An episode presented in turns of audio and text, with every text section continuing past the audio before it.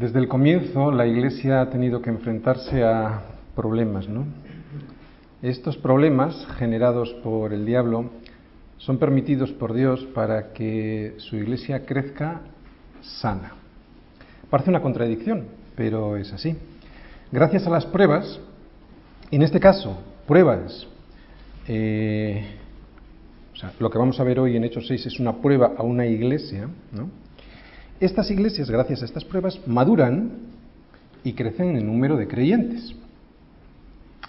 Algunos se marcharán debido a que no superan estas pruebas que se pasan en las iglesias, pero los que se quedan llegarán a ser más maduros que antes de las dificultades porque han puesto en práctica los consejos de Dios para su congregación.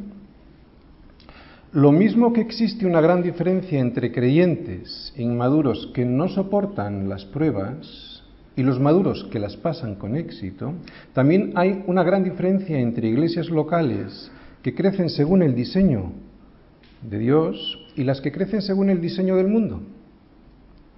Es muy, muy importante no dejarnos contagiar por las formas de resolución de conflictos del mundo porque no son lo que Dios quiere para su iglesia. Lo mismo que hay un diseño para la familia, hay un diseño para la iglesia. Si seguimos el diseño de Dios para la iglesia, todo funcionará bien, pero si alguien en la iglesia pretende organizarla dejándose conformar por el orden, por el desorden que nos impone el mundo, esta iglesia no funcionará bien. En ese caso habrá disfunciones y cuando vengan los problemas que vendrán, habrá división.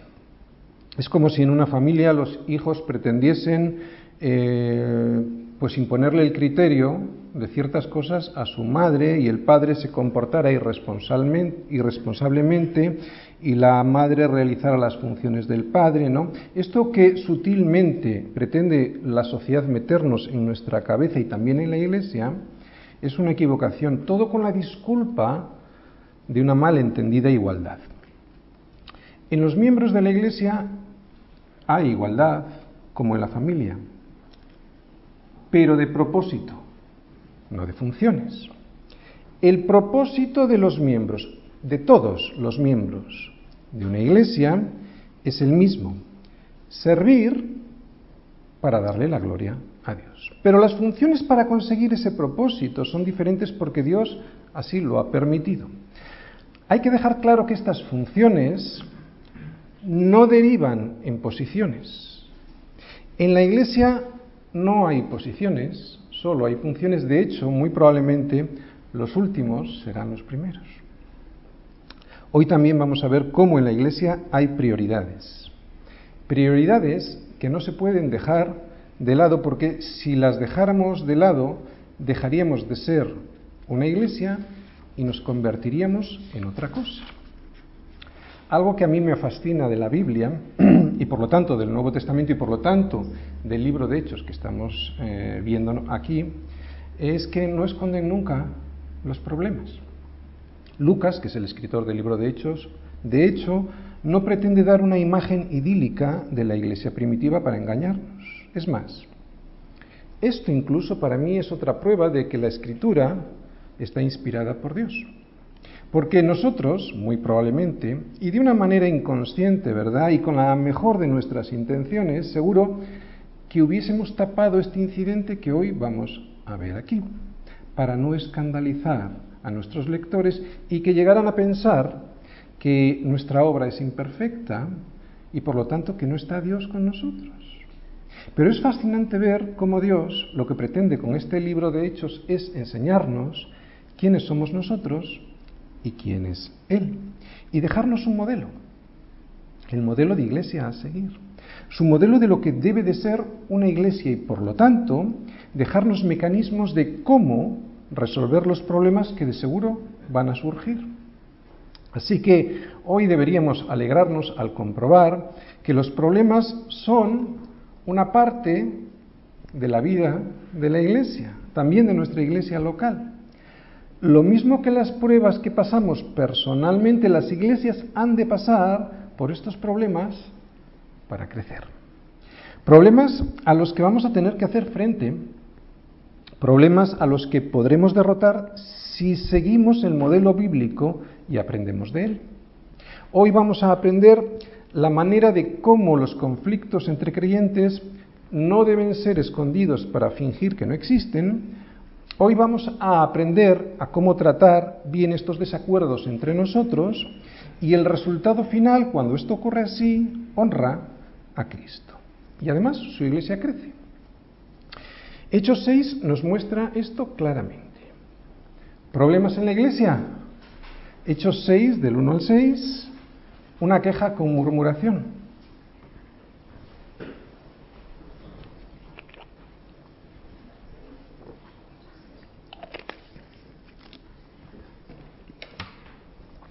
Vamos a leer todos los versículos. Versículo 1.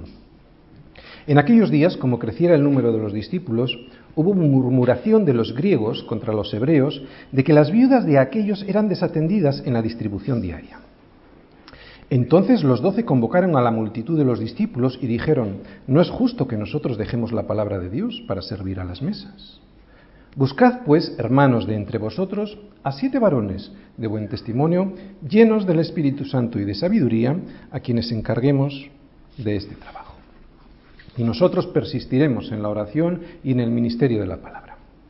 Agradó la propuesta a toda la multitud y eligieron a Esteban, varón lleno de fe y del Espíritu Santo, a Felipe, a Prócoro, a Nicanor, a Timón, a Parmenas y a Nicolás, prosélito de Antioquía a los cuales presentaron ante los apóstoles, quienes orando les impusieron las manos. En Hechos 6 se nos plantea un tercer problema que ha de afrontar la Iglesia. ¿Os acordáis? Hemos estado viendo el libro de Hechos y hasta aquí hemos visto por lo menos dos problemas. El primer problema que vimos vino de fuera, ¿no? Y fue la persecución a la que fue sometida la Iglesia por parte de los religiosos de su tiempo. El segundo problema, lo vimos en el capítulo 5, el último capítulo que hemos estado viendo, ya no vino de fuera, vino de dentro de la propia iglesia y fue el corazón engañoso de Ananías y Safira. Y el tercer problema que se plantea en la iglesia primitiva es el que vamos a ver hoy aquí en el capítulo 6 y también vino desde dentro de la misma iglesia. Es una queja con murmuración entre los creyentes. De los dos primeros problemas, la Iglesia sacó conclusiones. De manera muy escueta y para resumirlo, decir que de la persecución se aprendió que la obediencia a Dios debe ser primera antes que a los hombres y eso produce gozo. Y del segundo problema, del corazón engañoso de Ananías y Zafira, la Iglesia aprendió cómo es el carácter de Dios, ¿no? que su carácter es absoluto, ¿eh? que no hay engaño en él y sí en nosotros, y cómo eso produjo un temor en la iglesia que les llevó a ser más como Cristo.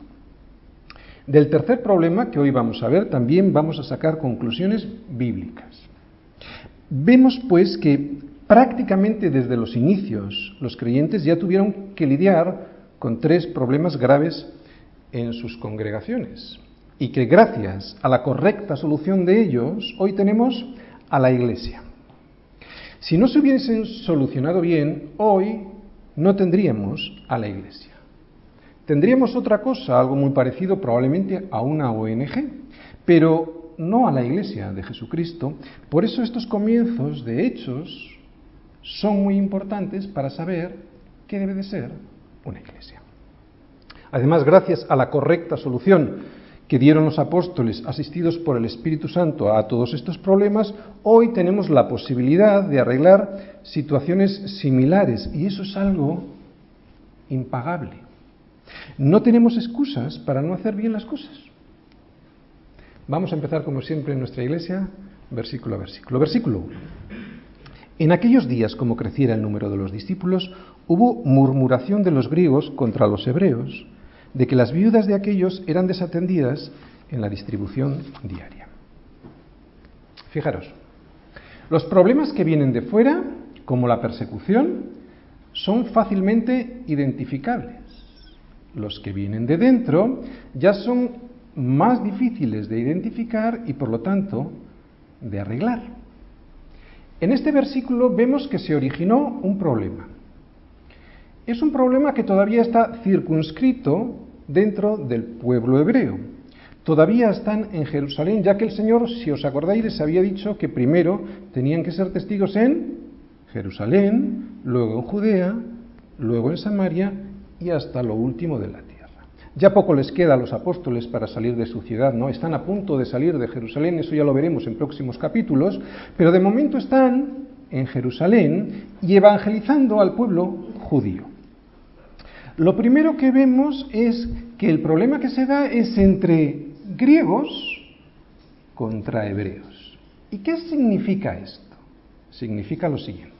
Griegos son judíos de la dispersión no necesariamente de Grecia, sino grecoparlantes, o sea que su idioma es el griego.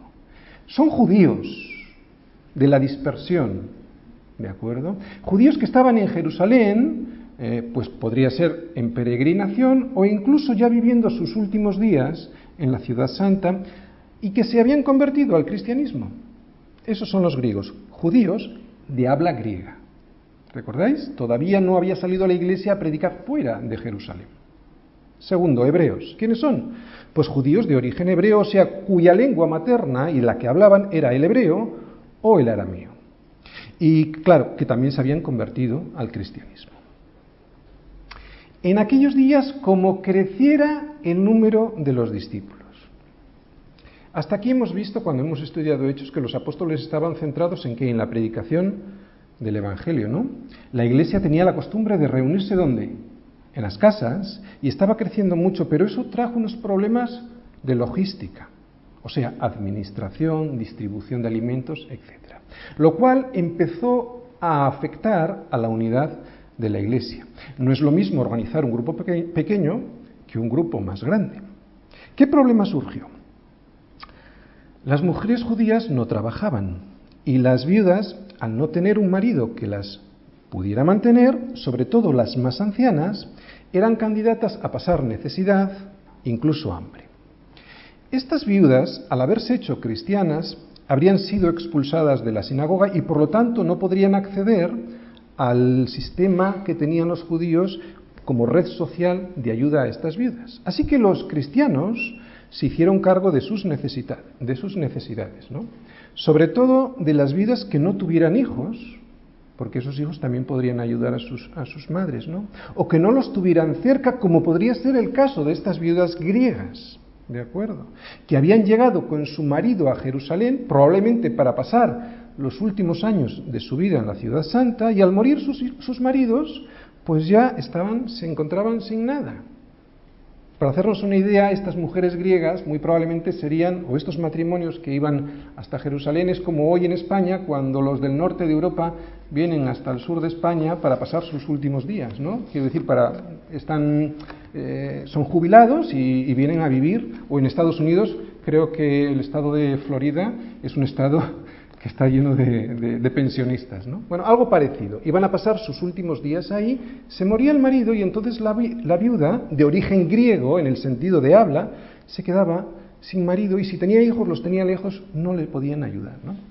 Los cristianos al reunirse en las casas compartían sus comidas y los que más tenían ayudaban a los más necesitados. Pero parece ser, y aquí es lo que vemos, que los griegos decían que sus viudas no estaban siendo tratadas de la misma manera que las viudas hebreas en el reparto de alimentos. Así que surgió un problema de tipo étnico o nacionalista, en el cual unas mujeres no eran atendidas de la misma manera de como lo eran las otras. Así que aquí lo que aprendemos es lo siguiente, que algo que debiera ser una muy grande bendición, el crecimiento de la Iglesia, se puede convertir en una verdadera tortura para todos si no arreglamos correctamente y pronto los problemas que, lleva aparejado el crecimiento. Vemos que este problema trajo murmuración. La murmuración es el primer paso para la rebelión y la división. Es algo que debemos cortar radicalmente porque no beneficia a nadie. Debemos saber que la murmuración no es algo nuevo, ni siquiera es un problema que apareciera por primera vez en la iglesia primitiva. Todos lo sabemos, pero cuando el pueblo de Israel salió de Egipto, no tardó mucho la queja y la murmuración contra Moisés, y eso produjo una gran carga sobre él, ¿no? Además, toda esa queja y murmuración les desvió de su propósito, de su entrada a la tierra prometida.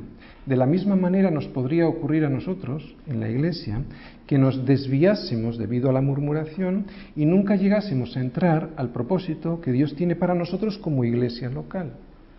Mirad, eh, en Éxodo, en números, se ve mucho este problema de la murmuración y de la queja, lo sabemos todos, del pueblo cuando estaba en el desierto contra Moisés. Vamos a leer solo un poquito en números 11 para ver qué es lo que opina Dios de esto. Números 11.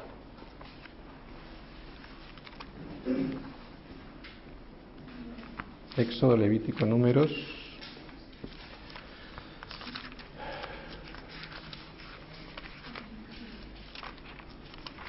Mirad, versículo 1. Aconteció que el pueblo se quejó a oídos de Jehová, y lo oyó Jehová, y ardió su ira, y se encendió en ellos fuego de Jehová, consumió uno de los extremos del campamento. Entonces el pueblo clamó a Moisés, y Moisés oró a Jehová, y el fuego se extinguió. Versículo 4. Y la gente extranjera, fijaros, la gente extranjera se mezcló con ellos tuvo un vivo deseo y los hijos de Israel también, al mezclarse con ellos probablemente, volvieron a llorar y dijeron, ¿quién nos diera de comer carne? Versículo 5. Nos acordamos del pescado que comíamos en Egipto de balde, de los pepinos, los melones, los puerros, las cebollas y los ajos. Y habían estado esclavos, pero se acordaban de esto. Y ahora nuestra alma se seca, pues nada sino este maná ven nuestros ojos. Fijaros la respuesta de Dios, versículo 11.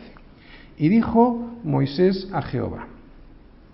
Bueno, primero vemos la respuesta de Moisés, ¿no? Versículo 13. ¿De dónde conseguiré yo carne para dar a todo este pueblo? Porque lloran a mí diciendo, danos carne que comamos. No puedo yo solo soportar a todo este pueblo que me es pesado en demasía.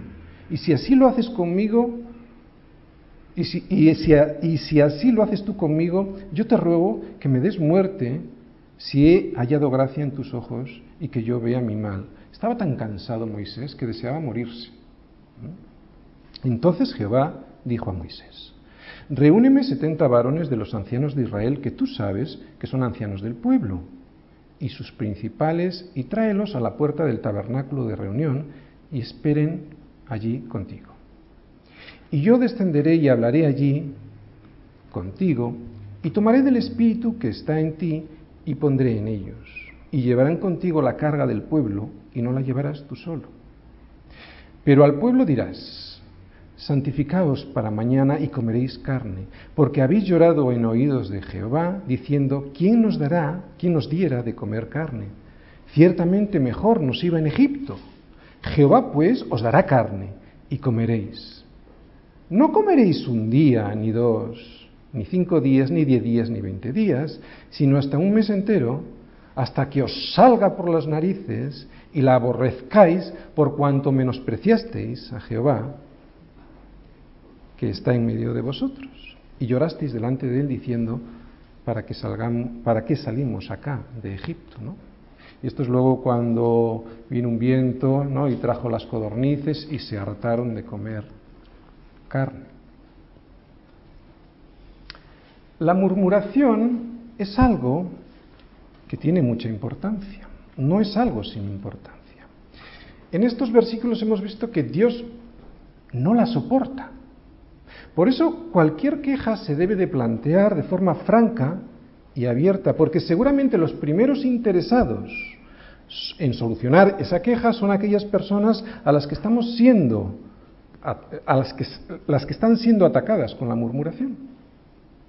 En lugar de buscar una solución, la murmuración busca y consigue casi siempre rebelión y división. Todas las iglesias tienen problemas. Ahora bien, entre los problemas de una iglesia que crece y los problemas de una iglesia que se estanca, yo prefiero los problemas de la primera. ¿no? El problema de la murmuración al principio es fácil de curar, aunque casi siempre es difícil de detectar. Sin embargo, después, cuando pasa el tiempo, ya es más fácil de percibir, pero muy difícil de curar. Se enquista en orgullo y se enrocan las posiciones. Así que el liderazgo de la Iglesia no debe permitir que esto ocurra, no puede esconderse cuando surgen problemas. El discernimiento espiritual de los líderes nos ayuda a saber cuándo algo no tiene importancia o cuándo hay que tratar de veras el asunto. Y en este caso que vemos en Hechos 6, los apóstoles, los apóstoles sabían que este problema no iba a desaparecer solo. Así que, versículo 2.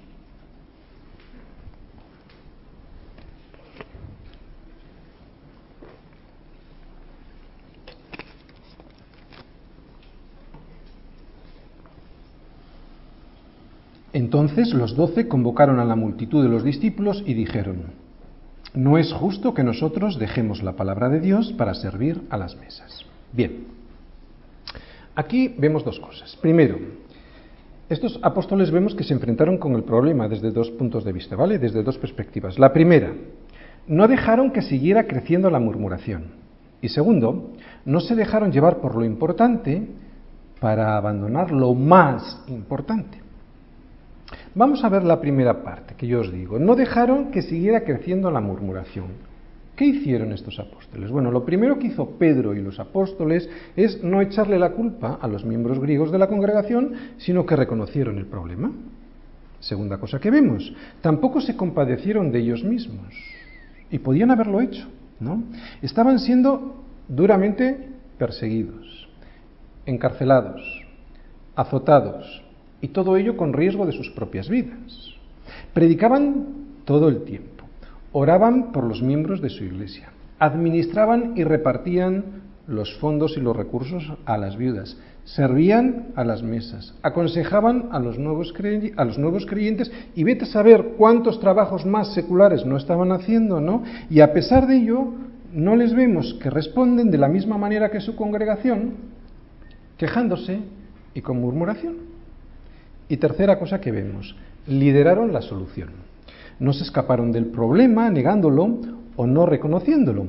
No, lo que aquí vemos que hacen los apóstoles es ofrecer la solución y la solución está en el versículo 3.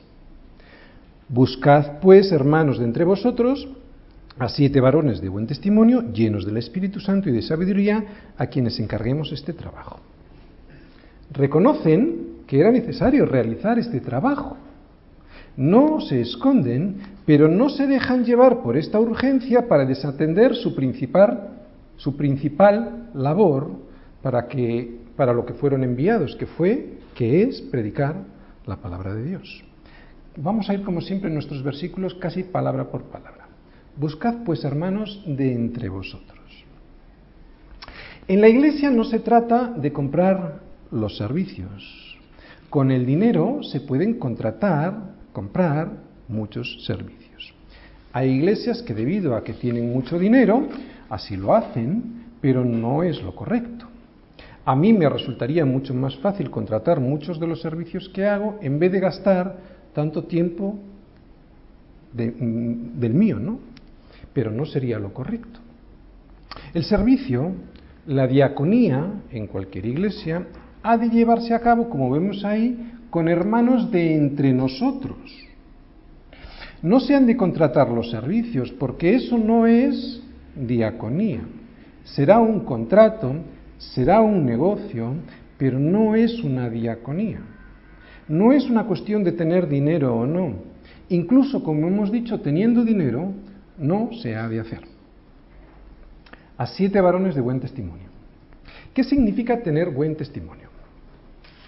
Desde luego no significa encontrar a alguien que nunca se equivoca, porque entonces, ¿sabéis lo que pasaría?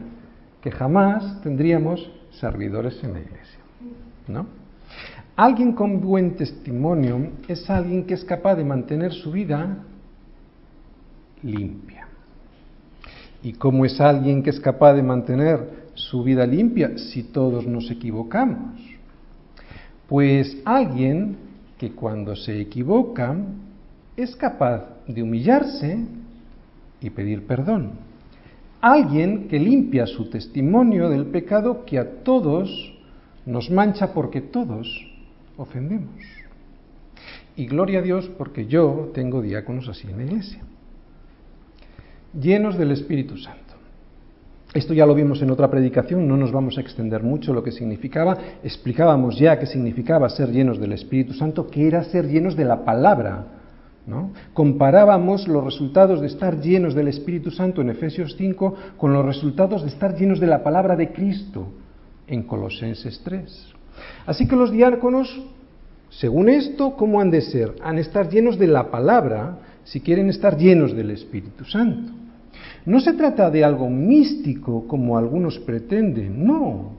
Es algo mucho más sencillo de entender, pero más difícil de conseguir porque ser lleno de la palabra de Dios significa obedecer la palabra y eso significa estar humillado y servir sin esperar nada a cambio.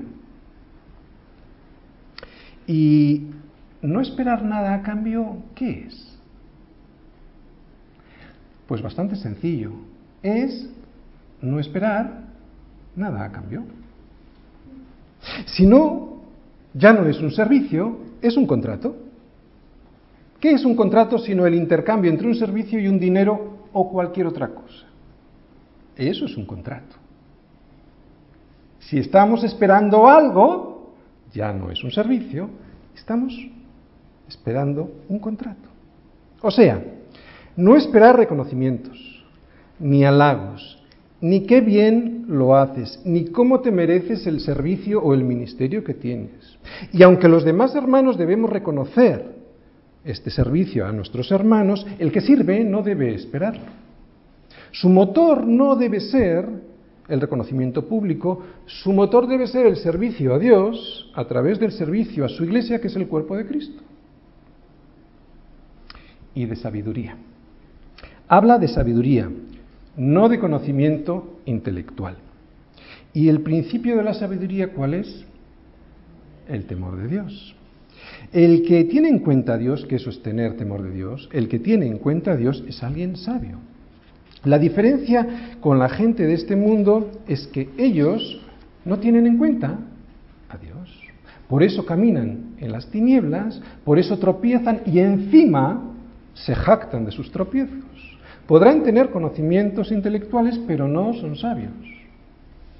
Y la última cosita que vemos es a quienes encarguemos este trabajo. Parece que esa frase no dice nada, ¿verdad? Miradla otra vez. A quienes encarguemos este trabajo. Pero dice mucho más de lo que aparenta. ¿Qué quiere decir esto? Quiere decir hombres que estén disponibles, no solo dispuestos. Me explico. Mucha gente está dispuesta, pero no todos están disponibles. Un ejemplo de alguien ya que se ha marchado, que nadie conoce aquí. Alguien una vez me dijo que estaba dispuesto a editar vídeos, los vídeos de las predicaciones. Cuando le dije que eso consistía en hacerlo siempre, no solo cuando le viniera bien, o sea, que se iba a quedar muchos domingos sin dormir, entonces esa persona se dio cuenta que estaba dispuesta pero que no estaba disponible. La disposición está bien, pero se necesita que esa disposición se haga efectiva, estando disponible. ¿Te parece difícil completar todos estos requisitos? Pues te voy a decir una cosa. Son todos los requisitos que debe cumplir cualquier creyente, cualquier discípulo. No es algo extraordinario. Todo seguidor de Cristo ha de tener este carácter de servicio. Por eso los apóstoles dijeron, buscad de entre vosotros, no de entre los de afuera. ¿Entendéis?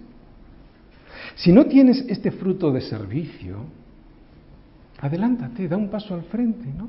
Se supone que tienes el carácter de tu Padre que está en los cielos. Se supone, pues, que si tienes ese carácter, te pareces a tu Padre. Así que se supone que puedes dar el fruto del carácter de un hijo de Dios. Arrebátale al diablo con violencia lo que te ha robado y da fruto de servicio. ¿Por qué he dicho con violencia? Recordaréis Mateo 11:12. dijo Jesús, desde los días de Juan el Bautista hasta ahora, el reino de los cielos sufre violencia y los violentos lo arrebatan. Dijo Jesús, el reino de los cielos se ha acercado, era Él. El reino de los cielos lo podemos empezar a disfrutar incluso ya desde ahora. Evidentemente será pleno cuando estemos con Él, pero lo que nos está diciendo aquí y lo que yo os estoy animando es, arrebata el reino de los cielos a quien te tiene engañando pensando que no puedes dar fruto. Claro que puedes. Y la segunda cosa que estamos viendo es, no descuidaron lo más importante para atender lo simplemente importante. Versículo 4.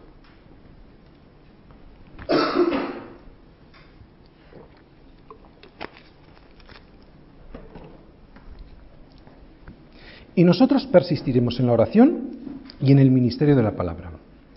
Los apóstoles querían eh, y debían consagrarse, encargarse de este trabajo para el cual habían sido llamados. ¿Cuál es? La predicación de la palabra y también la oración.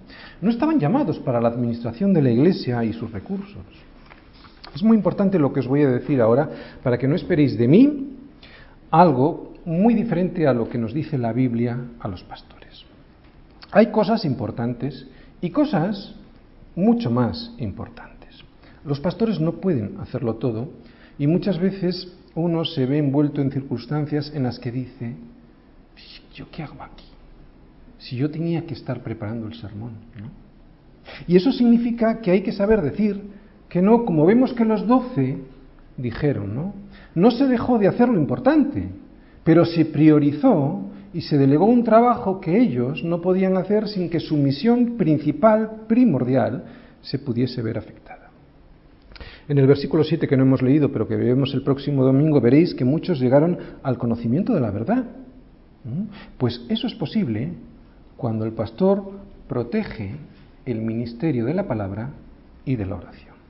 No hay nada más importante para un pastor que arrodillarse en la oración y levantarse para proclamar, para proclamar la palabra de Dios. Es la palabra de Dios la que trae fe, ¿no? Es la palabra de Dios la que trae fe y por lo tanto la que da vida a los muertos. Los pastores tienen una responsabilidad diferente a la de otros servidores. Todos sirven en la iglesia, pero en responsabilidades diferentes. Vamos un momentito a Hechos 6. Estamos viéndolo y veremos que tanto la palabra que vemos ahí, fijaros, distribución, como servicio, como ministerio, se han traducido desde de la misma palabra griega, de la palabra diaconía. Fijaros, lo vamos a leer Hechos 6, sí, seguimos en Hechos 6, en Hechos 6. Fijaros, vamos a leer, versículo 1 al final dice, las viudas de aquellos eran desatendidas en la distribución. Eso se ha traducido de la palabra diaconía, distribución. Vamos al versículo 2 al final también. Eh, y que nosotros eh, dejemos la palabra de Dios para servir a las mesas. Servir, palabra diaconía en griego, ¿vale? Y luego en el versículo 4 dice, y nosotros persistiremos en la oración y en el ministerio de la palabra. Esa palabra ministerio también se ha traducido así, ministerio, pero en griego viene diaconía. Así que vemos que estas tres palabras, distribución, distribuir, administrar, servir a las mesas y ministerio de la palabra, es la misma. Esto quiere decir que delante de Dios todos sirven porque esa es la palabra diaconía. Delante de Dios todos son iguales en el servicio, aunque cada uno lo hace con funciones diferentes, ¿verdad? El propósito es en todos el mismo. ¿Cuál es? Diaconía. ¿Qué significa? Servicio. Pero cada uno con funciones diferentes. Decíamos que los pastores tienen una responsabilidad diferente, una función diferente a la de otros servidores. ¿no? Eh, ¿En qué consiste esta responsabilidad? Vamos a intentar explicarla. Primero, congregar y cuidar a las ovejas. Congregar y cuidar a un rebaño es algo que a Dios le resulta muy sensible. Es algo que está muy cerquita del corazón de Dios. Y que cuando no se realiza, cuando no se realiza bien, a Dios le duele muchísimo. La acusación más grave que se hizo a los líderes del pueblo de Israel en el Antiguo Testamento es que no congregaban a las ovejas y no las protegían ni les daban de comer. No estamos hablando de las ovejas animalitos, estamos hablando del pueblo de Israel, ¿no? Y darles de comer es darles la palabra. Quiero llevarte un momentito a Hechos, perdón, a Hebreos 13, versículo 17. Vete un momentito ahí. Hebreos 13, versículo 17 y lo leemos. Dice, Obedecer a vuestros pastores y sujetaros a ellos, porque ellos velan por vuestras almas como quienes han de dar cuenta para que lo hagan con alegría y no quejándose, porque esto no os es provechoso. Ese versículo se puede ver desde muchas partes, ¿de acuerdo? Pero yo me quiero centrar en la labor del pastor. Y dice, obedecerles porque ellos velan por vuestras almas como quienes han de dar cuenta. Y ahora voy a tratarlo esto, pero personalmente, casi como una cuestión personal. No te extrañes que yo quiera saber de ti. No te alarmes que yo sepa cómo eres.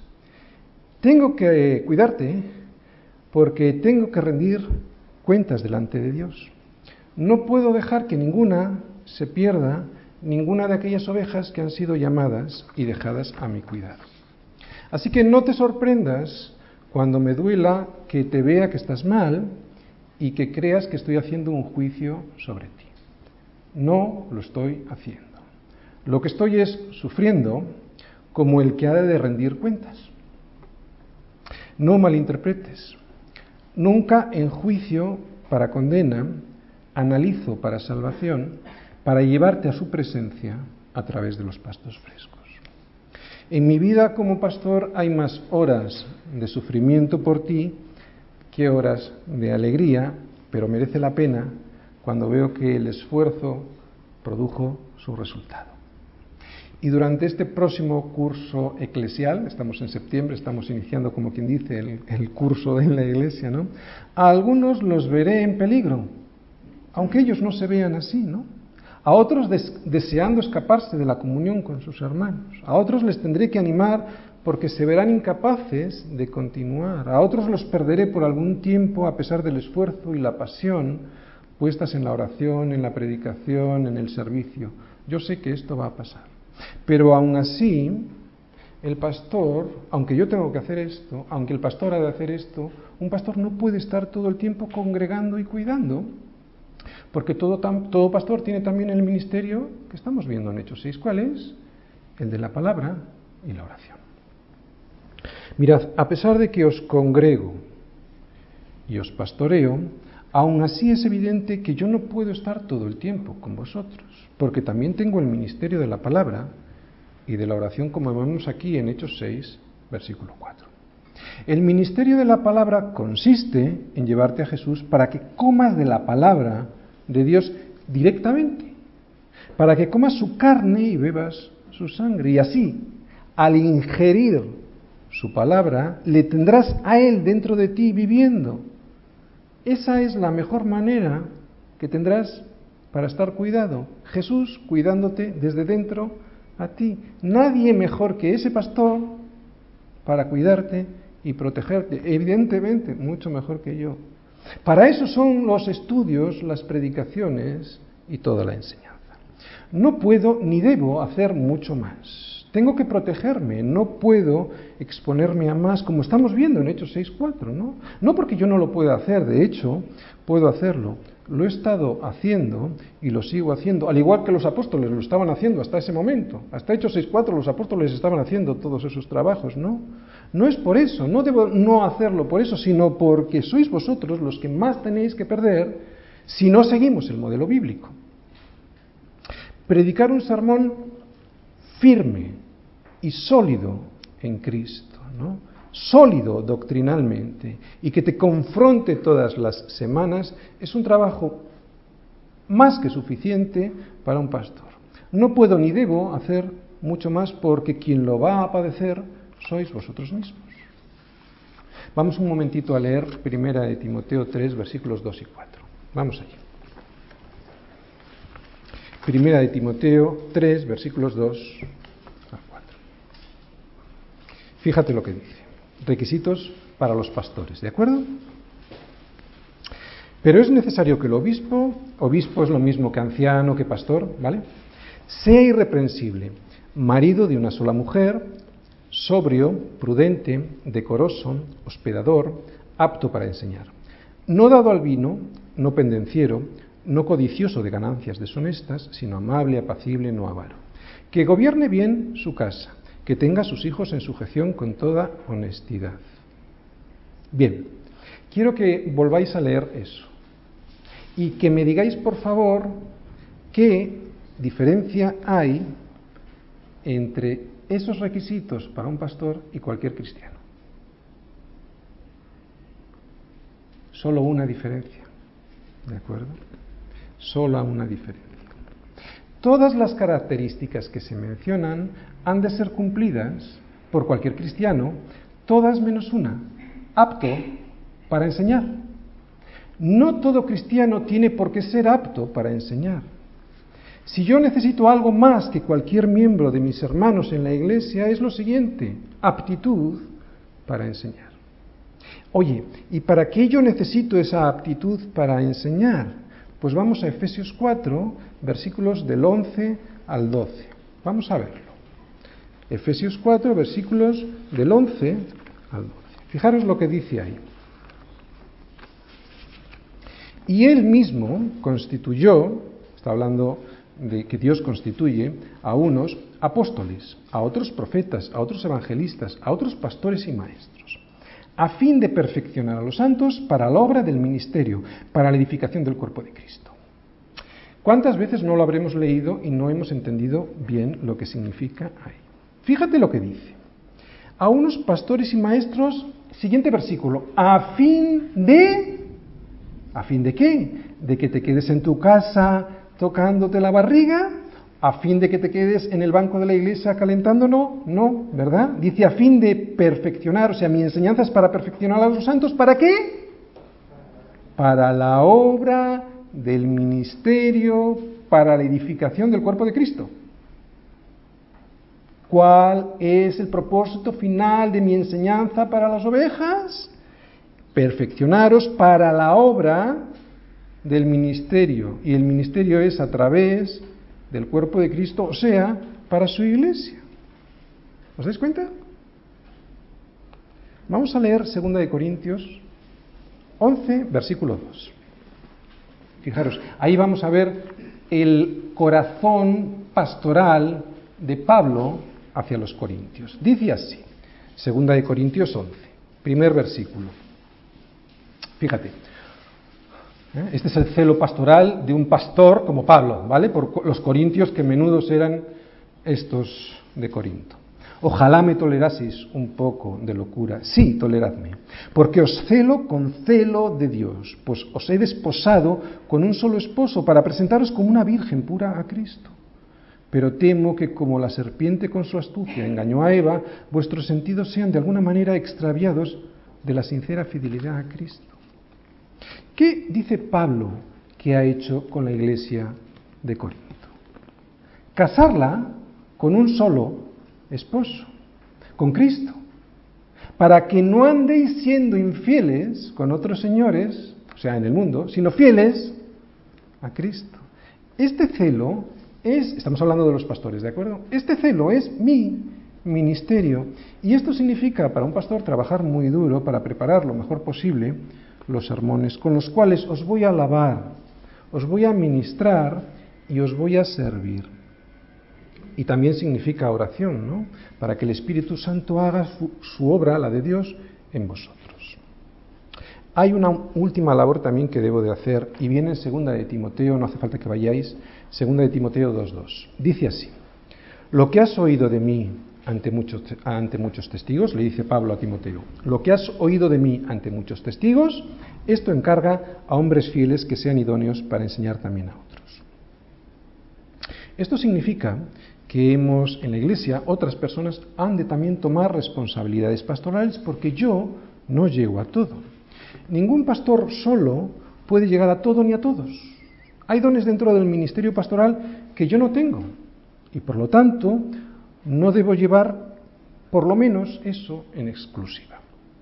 Y como no quiero que estéis atrapados por mi debilidad, en, pues en algún área de mi vida, de mi ministerio, ¿no? tengo que preparar diáconos. Vamos a ver qué son los diáconos. Los diáconos tienen cuidado de la parte física de la iglesia. Esto es, todas las cuestiones de logística, de administración, de servicio a los necesitados, etc. Un diácono conoce tan bien o mejor las necesidades de la congregación que el pastor mismo. En Hechos 6 está a punto de haber una división porque hay una falta de servicio en estas cosas importantes de la iglesia. La solución de Dios para evitar esa división fue señalar hombres piadosos para servir y para ayudar en estas necesidades. Tanto en Hechos 6, que es lo que estamos viendo, como en Primera de Timoteo 3, versículos del 8 al 13, el énfasis, ahora estamos diáconos, no estamos en pastores, ¿de acuerdo? El énfasis de las cualidades de los diáconos ha de ser llenos del Espíritu Santo, lo vuelvo a repetir, se ve en Primera de Timoteo 3, versículos del 8 al 13, y lo estamos viendo en Hechos 6, llenos del Espíritu Santo. Pudiera parecer raro, ¿verdad? Pero aunque se encarguen de las necesidades físicas y administrativas de la Iglesia, es necesario que estén llenos del Espíritu Santo porque todo es espiritual. Fijaros, em, los diáconos van a conseguir que todo en la Iglesia funcione bien, que no haya problemas y que cuando estos vengan se solucionen espiritualmente porque un diácono ha de estar lleno del Espíritu Santo. Así que en este versículo 4 que acabamos de ver aprendemos dos cosas. Primero, que los pastores no dejan de hacer lo importante delegando esas tareas importantes a otros y que los pastores se dedican a lo más importante, que es lo que les fue encomendado. Hemos visto pastores, diáconos, ahora vamos a ver a la congregación. Versículo 5.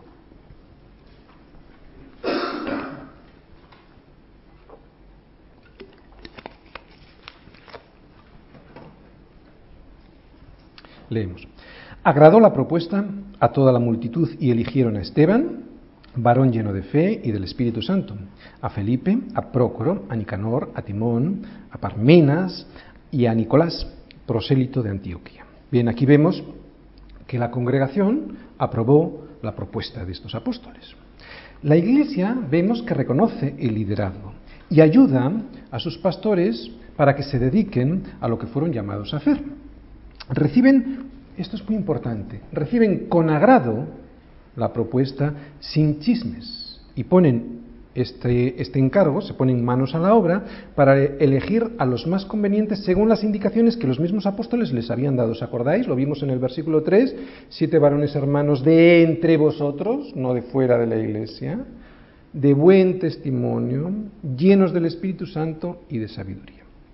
En este versículo 5 que acabamos de leer vemos que en la iglesia de Jerusalén ya había, ya había hermanos de buen testimonio y llenos del Espíritu Santo y sabiduría. Y es que así es como debe ser una congregación. Esto no sucede de la noche a la mañana. Seguramente Esteban y todos los demás elegidos ya habían demostrado unas cualidades en la iglesia sirviendo ¿Recordáis lo que era servicio sin esperar nada a cambio? Sirviendo previamente sin haber sido nombrados oficialmente.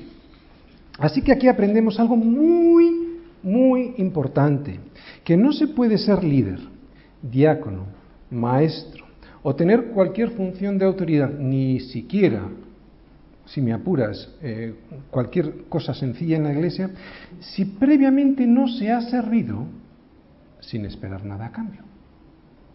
Es imposible.